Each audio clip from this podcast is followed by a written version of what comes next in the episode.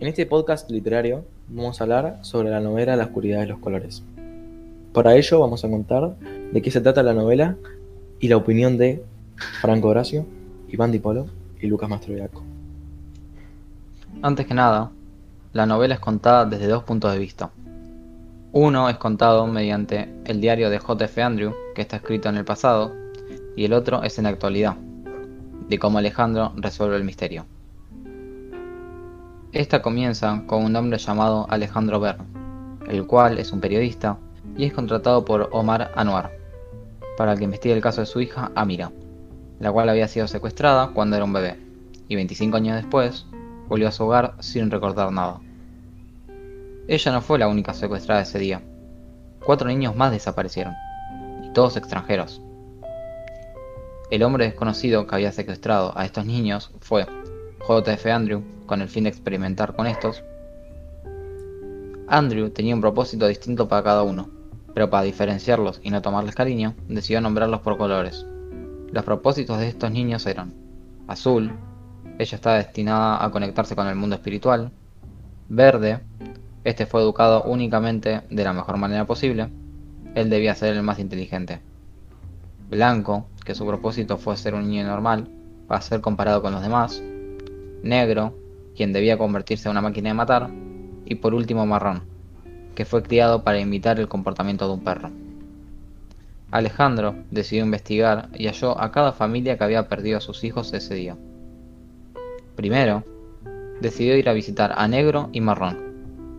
Los dos se comportaban como Andrew lo tenía planeado. Al visitarlos, ninguna madre quería hablar sobre lo que sucedió, ya que solo querían disfrutar de ellos y protegerlos para no volverlos a perder. Los primeros pasos que hizo Andrew para cumplir con su objetivo fueron drogar a Azul y, ya que la vio muy triste, le dio una mariposa. A Negro lo puso en un cuarto a oscuras, lo torturó y luego le dio animales para matarlos. Marrón fue puesto junto a una familia de perros y tuvo un gran avance, ya que este no se relacionaba con ningún humano. Verde era el más importante, por lo que Andrew le enseñó distintos temas desde muy chiquito. Y por último, Blanco, que fue llevado a un colegio pupilo donde le enseñarían lo mismo que a todos los niños de su edad. En la actualidad, Alejandro sigue con su investigación y decide llevar a Mira a una sesión de hipnosis con Landore, para ver si esto serviría para aclarar la mente de la mujer y poder descubrir su pasado. Pero, lo único que se llevan de esta sesión es que en su pasado había un cangrejo gigante, llamado Joseph, que la perseguía hasta que llega su padre, el cual era Andrew. Esto no le cuadró mucho a Alejandro, ya que su padre se llamaba Omar.